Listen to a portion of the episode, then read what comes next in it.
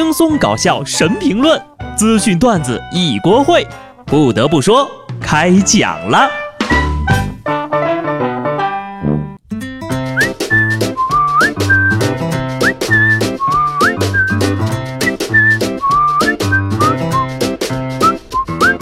Hello，听众朋友们，大家好，这里是有趣的。不得不说，我是机智的小布。昨天呢是记者节，不得不说呀，要不是昨天加班，我还真把这节日给忘了。毕竟既不放假也不发钱，有人就问了呀，为什么记者节满街的商家没有像教师节那样疯狂的打折呢？我来告诉你们吧。首先呢，我们不放假，没有功夫去逛街；其次呢，因为记者穷。其实啊，我并不是特别在意过不过节、放不放假，我热爱工作呀。说白了，我们也是服务行业，为人民服务啊。说真的呢，服务行业与人打交道，靠的就是一个与时俱进。下面这位呀，估计也是这么想的。说在武汉，徐先生带着二位姐姐开车行驶到一个偏僻的地带，不料呀，遭到一伙人持刀抢劫。但各位都知道，这年头谁出门还带现金呢？徐先生身上总共就一百六十块钱，劫匪竟然拿出手机让徐先生微信扫码转账。这劫匪的脑回路呀，我也是真的佩服，堪称是脑残之间了。你手机都掏出来了，不抢手机，竟然让人家转账。从前的牛马邮件都很慢，现在呀是匪徒脑子慢了。就这操作，完全不给自己留活路，约等于送他。就这智商，违法犯罪呀，真的不适合你呀。脚踏实地，本分做人吧。同样是这最后一句话啊，也送给下面的二位妹妹。总说现在的人心浮躁了，其中的一个表现就是啊，咱们小时候的理想都是当科学家、画家、作家，是吧？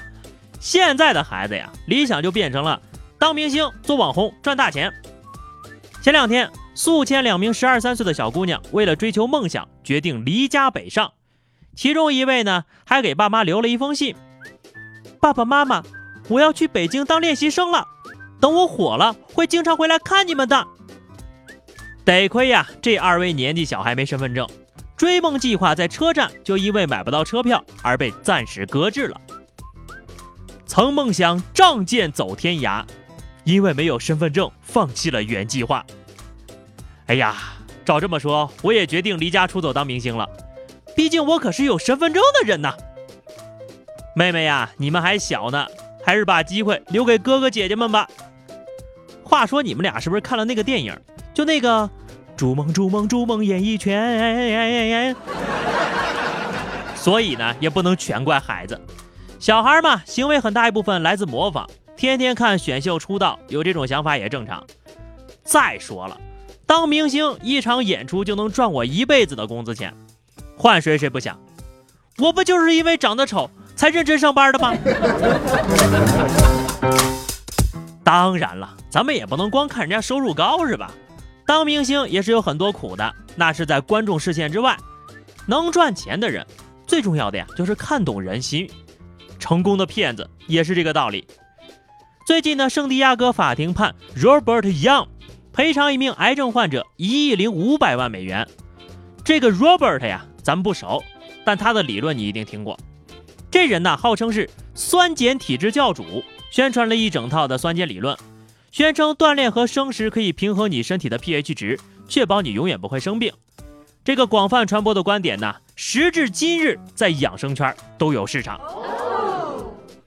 堪称是微商朋友圈最黑暗的一天了。养生人群至此就失去了方向。这一个多亿呀，应该也算是吹牛之后交的税了啊。细思极恐，你说就这种曾经让人相信的观点。竟然是骗人的，还不知道有多少打着科普名义的论点其实都是扯淡，或者原本只是为了营销的宣传词被传成了真理。我记得啊，从这个理论里面还延伸过通过吃什么东西来调节酸碱性体质的，以此决定生什么性别的孩子的理论，真是害人不浅呐。但这种言论呢，就是造谣容易辟谣难，虽然有了判决呢。但你试试啊，就把这个消息发到你们家群里，等待你的十有八九呀，就是被踢出群的通知了。不说这个容易被爸妈怼的话题了，咱们来聊点开心的。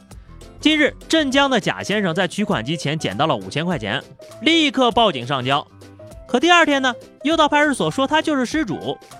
原来呀，是他误取了自己的五千块钱，到家之后才发现，拾金不昧上交的钱是自己个儿的。厉害呀！自导自演，没花一分钱上了两回新闻。先是拾金不昧，再失而复得，连喜悦都是双份的呀。大哥呀，你是来逗警察叔叔玩的吗？从小听着在马路边捡到一分钱长大的孩子就是不一样，都这么努力了，就表扬表扬人家吧。有些人呢，就是觉得警察叔叔的工作太枯燥了，给人送欢乐去的。十月底，广东佛山警方抓获了一名偷盗案的嫌疑人，他在捡到女同学家的钥匙之后呀，尾随并伺机盗走手机等物品。还坐在客厅玩了一下他的猫。小偷说，自己不缺钱，偷窃只是想知道警察能不能破案。需要你来考验警察吗？啊，你是不是傻？啊，你就说你是不是玩包玩忘记走了？要是坏人呢，都跟我说的新闻里的这么傻，那真的就天下太平了。近期呀，重庆民警在汽车站开展了这个法制宣传活动。重点向乘客介绍一起碰瓷儿的诈骗案。一男子扒开人群就问：“这是做啥子哟？”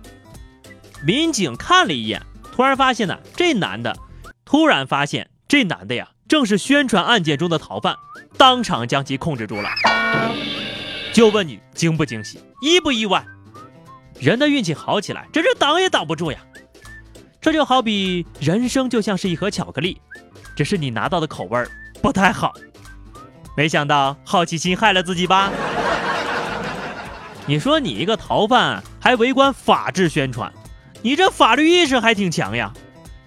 只因为在人群中多看了自己的照片一眼，当事人现身说法，说服力十足啊！这人头呀送的我都快习惯了。下面说一个送双杀的。上礼拜四川广元一对情侣跑到派出所大吵大闹，互不让步。民警在调解中发觉，两人互相举报对方吸食毒品。随后呢，在民警强烈的要求下，双方出示了本人的身份证。经过调查，这二位啊，曾经因为吸食毒品被公安机关多次处理。真的是啊，去监狱也要齐齐整整，这才是真正的相爱相杀呀！说吧，你们俩是不是商量好组团来戒毒来了？最后呢是话题时间哈，上期节目我们聊的是你觉得冬天和什么最配哈？听友玄月说哈，小布的段子和冰淇淋是冬天的标配。哎呀，照你这么说，我这节目是非常的温暖呢。听友小云熊说火锅火锅火锅，你这是一天吃三顿火锅的节奏啊。好的，本期话题哈。后天呢就是双十一了，我们就来聊聊哈，你今年加入购物车的最贵的一样东西是什么？都来留言哈，我们一起来剁手。欢迎关注微信公众号 DJ 小布或者 QQ 群二零六五三二七九二零六五三二七九，来和小布聊聊人生吧。下期不得不说，我们不见不散，拜拜。